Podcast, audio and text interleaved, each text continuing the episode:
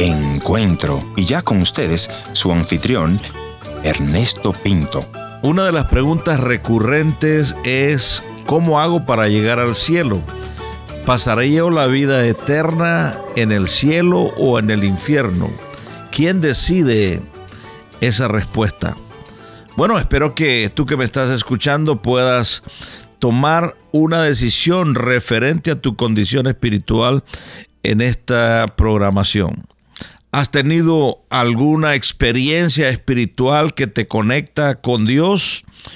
¿O cómo está tu vida espiritual? Si te murieras hoy, ¿a dónde irías? Bueno, son las preguntas que vamos a tratar de contestar con mi buen amigo Tony en la audición de hoy.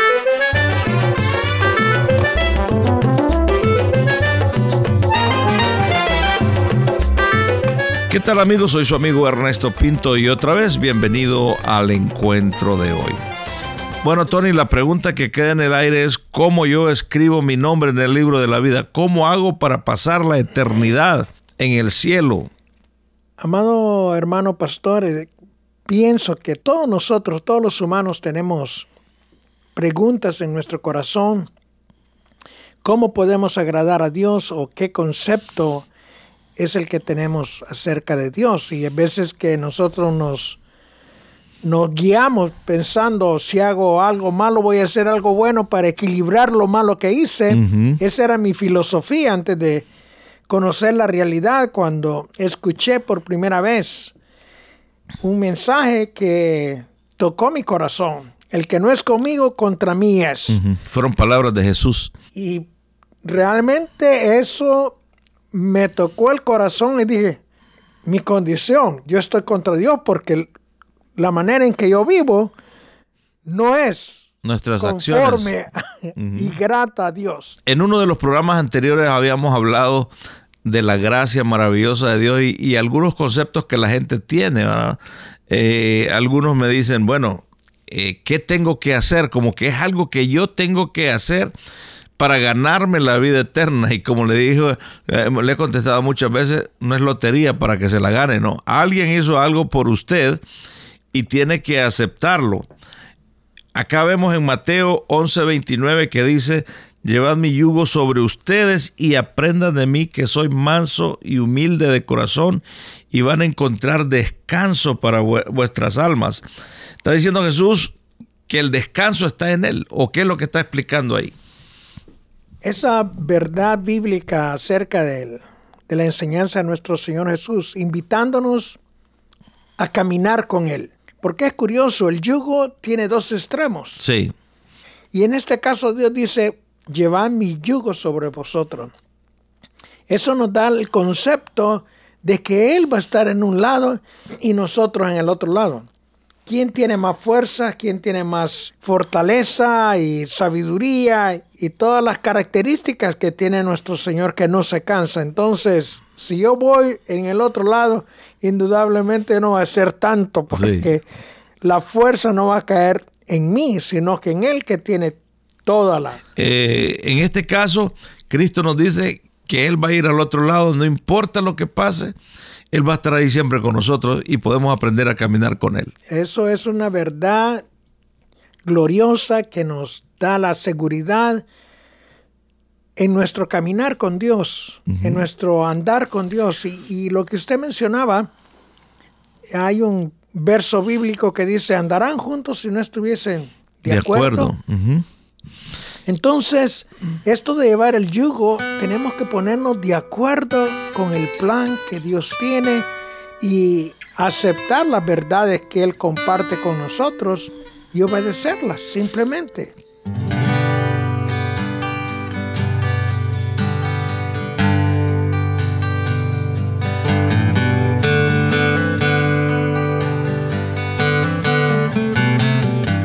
Entonces el primer momento sería voluntariamente entregar nuestro corazón a Cristo Jesús, lo cual nosotros le llamamos conversión. Y para que haya conversión tiene que haber arrepentimiento. Y después de eso, ¿qué pasa? Ahí es donde dice, aprender de mí. Ese corazón tiene que estar dispuesto a ser discipulado, decimos nosotros. Amén. ¿Qué significa eso? Yo pienso que es un proceso en el cual Dios nos enseña sus principios, nos enseña sus maneras de aplicar o ver las cosas de la vida, dándonos sabiduría, entendimiento.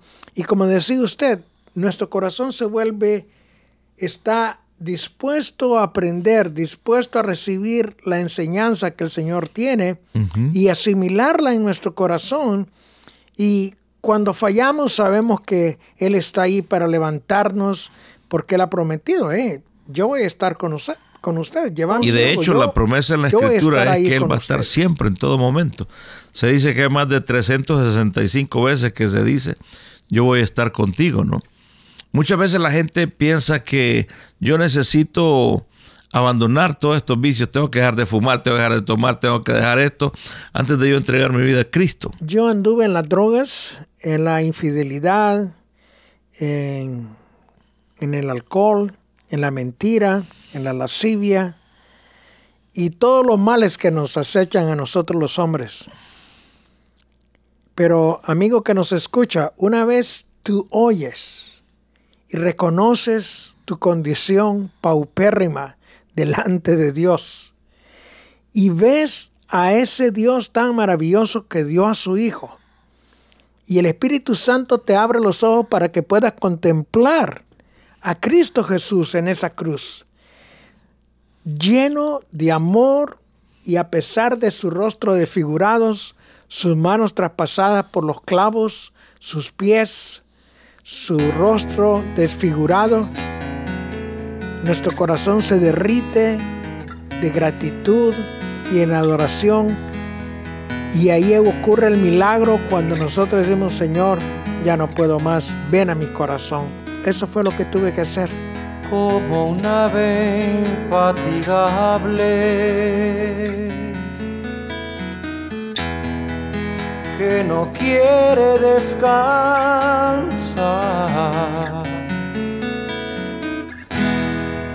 Vuelo yo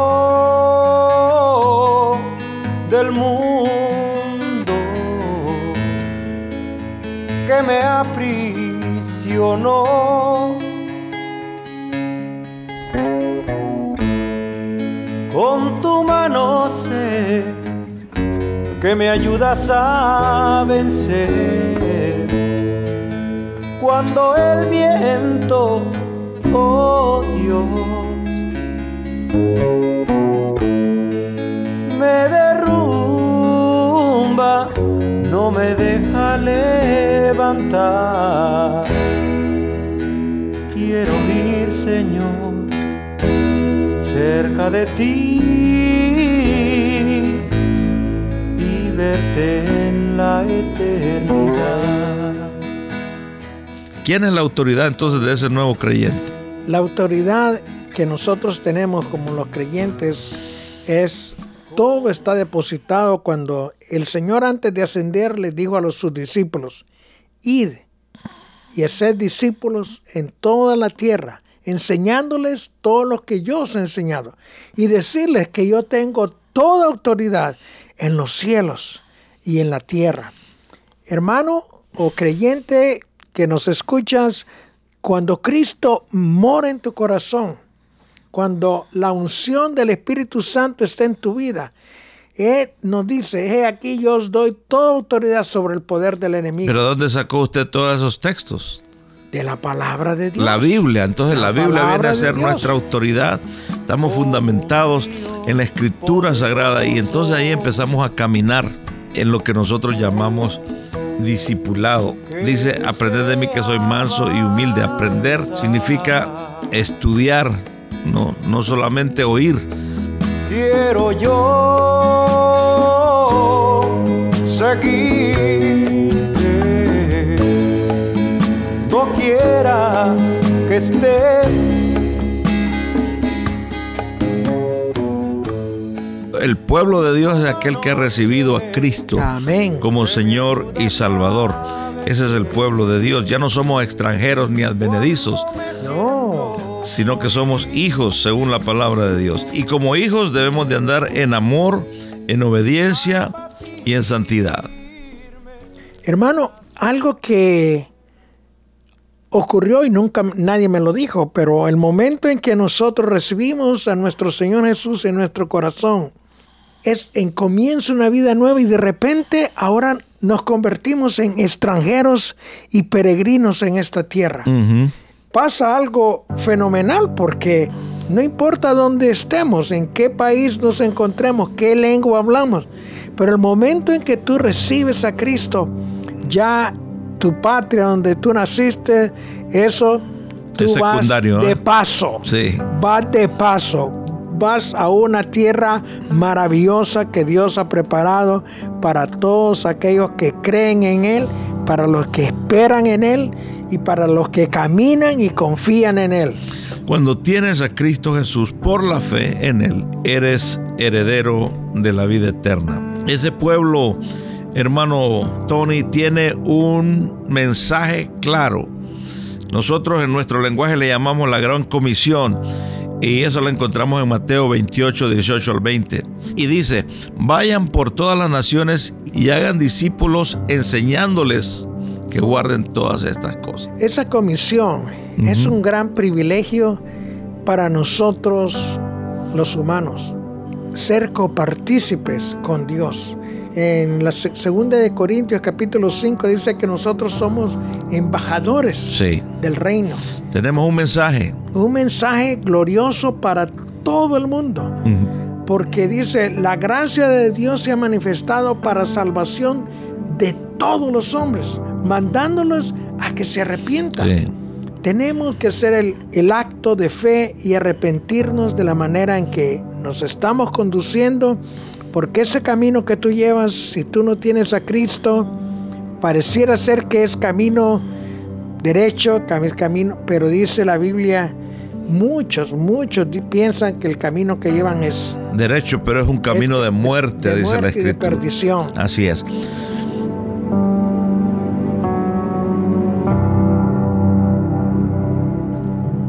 Amado amigo que nos escucha, no es coincidencia que estés oyendo este mensaje, pero quiero recordarte que Dios te ama, porque la Biblia nos dice de tal manera, amó Dios al mundo, que ha dado a su Hijo unigénito para que todo aquel que en Él crea no se pierda, mas tenga vida eterna. Porque el Hijo del Hombre no vino a condenar al mundo, sino a traer salvación para todos nosotros pecadores. Cree en Él, ábrele tu corazón y verás las riquezas maravillosas de su gracia cuando tú recibas el perdón de Dios y la vida eterna. Bueno, si usted quiere entregar su vida a Cristo Jesús en este momento, es una buena oportunidad. Sencillamente dígale, Jesucristo, reconozco que he pecado contra ti y reconozco que tú moriste en la cruz del Calvario por mí por favor, escribe mi nombre en el libro de la vida. Por supuesto, esto no es mágico, es solo el comienzo, tendrás que leer la escritura, congregarte ahí en una iglesia que te va a llevar a la madurez espiritual. Y si quieres, puedes escribirme una nota y decirme lo que ha significado este programa para ti.